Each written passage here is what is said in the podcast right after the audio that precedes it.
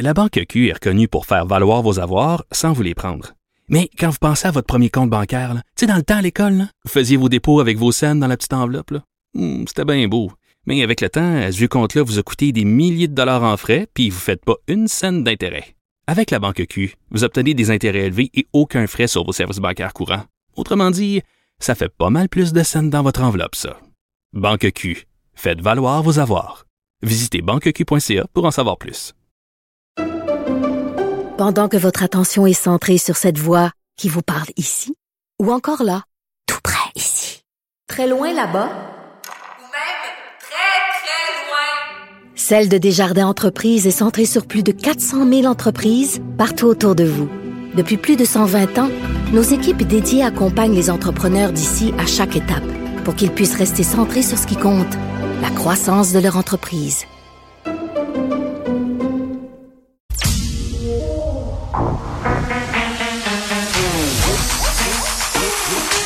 Elle a une opinion sur tous les sujets. Pour elle, toutes les questions peuvent être posées. Geneviève Peterson. Radio. Salut tout le monde, bienvenue à l'émission. J'espère que comme les enfants dans nos classes, vous avez vos bas de laine et votre parka, hein, parce qu'il fait froid puis pas juste un peu et ça s'arrange pas. Demain, là, on annonce quand même des mercures qui sont euh, très très bas. Euh, on a eu un décès par ailleurs, euh, une personne en situation d'itinérance qui a perdu la vie euh, cette nuit à Montréal. Euh, C'est un sujet là, vous savez qu'on a à cœur ici à l'émission dont on parle souvent. Euh, comment ça se fait qu'il y a encore des gens qui par grand froid meurent dans la rue? Par manque de ressources euh, parce qu'ils ou elles ne veulent pas euh, se rendre dans les refuges pour plein de raisons. On en a jasé plusieurs fois. Là, c'est pas nécessairement un manque de volonté. C'est toutes sortes de raisons mélangées. Parfois des problèmes de santé mentale, des troubles de consommation, des mauvaises expériences aussi vécues dans ces lieux-là, là, c'est-à-dire vol, agression sexuelle. Je dis pas que c'est tout le temps le cas, mais si c'est arrivé, euh, ça peut être moins tentant d'y aller. C'est un euphémisme de le dire. Des gens qui ont des animaux aussi euh, qui ne peuvent pas les amener avec eux. Donc euh, voilà, la mairesse Plante là qui présentait un plan pour lutter contre ces situations-là, là, des personnes en situation d'itinérance qui perdent la vie par grand froid. Surtout qu'on sait que tout est fermé en ce moment. Là, les endroits pour aller se réchauffer se font rares.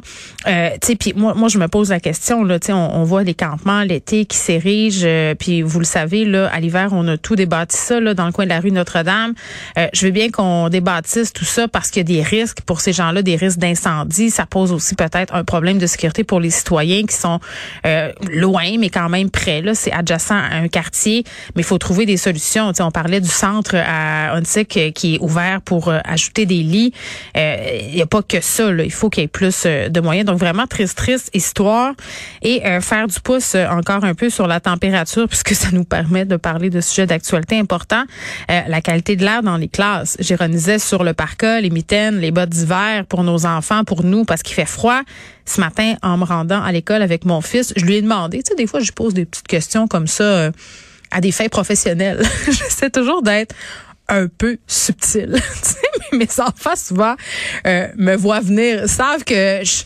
Tu je prends la température de l'eau là pour peut-être euh, vous en parler à l'émission, mais je demandais s'il faisait froid dans leur classe. Je disais, puis, hein, hein, il fait, fait-tu froid la journée là quand quand vous euh, quand vous écoutez votre cours de maths, votre cours de français? Le plus petit qui est en première année m'a répondu que non, que son enseignante n'ouvrait pas les fenêtres. Et honnêtement, je la comprends.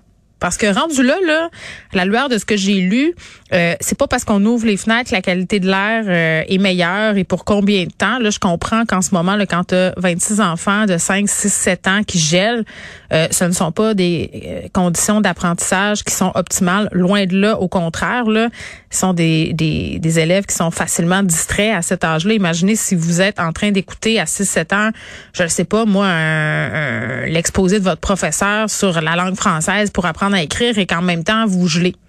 Tu luttes contre le froid. Là. Je lisais euh, cet article complètement épouvantable euh, sur Cube là, où on disait il y a des enfants qui gèlent des pieds. Là. Il y a des enfants qui demandent à leurs parents d'amener leurs bottes de printemps à l'école parce qu'ils ont les orteils frigorifiés.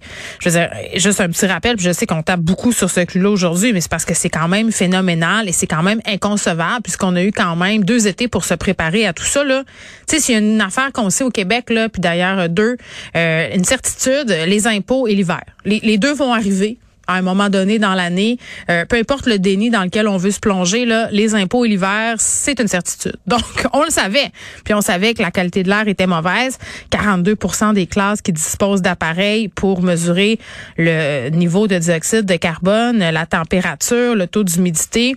Euh, puis là, je lisais les profs ironiser, puis ils ont tellement raison là, euh, ce matin un peu partout sur les médias sociaux parce qu'il y a beaucoup d'articles sur le sujet.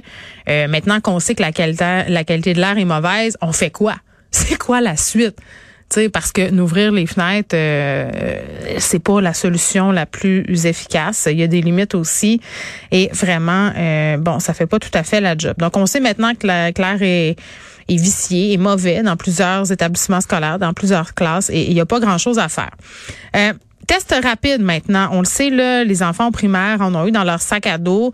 On s'est beaucoup demandé pourquoi c'était pas le cas au secondaire, pourquoi on faisait pas la distribution de tests rapides dans les établissements euh, euh, secondaires du Québec. on le sait là, les ados qui seraient majoritairement doublement vaccinés, mais tout de même, ce sont des lieux d'éclosion, les adolescents, puis on les comprend.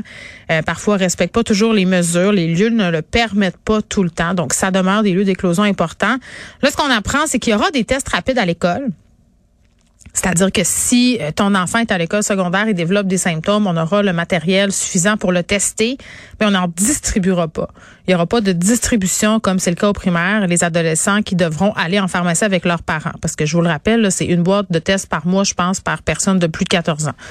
Donc, ça reste euh, comme ça les enfants, bien entendu, là, qui sont de retour euh, dans leur ensemble sur les bancs d'école et qui trouvent ça pas mal intense de retrouver le masque, d'avoir l'impression de revenir en arrière. Je sais pas, là, hier, François Legault puis son bout de tunnel, là, puis ce sera un des sujets à l'émission aujourd'hui, euh, la question de la santé mentale chez les ados, chez les 18-35 ans aussi qui décrochent des mesures sanitaires, le, manque de le manque de ressources en santé mentale est absolument criant et, et, surveillez ça aussi là aux alentours de 14h45.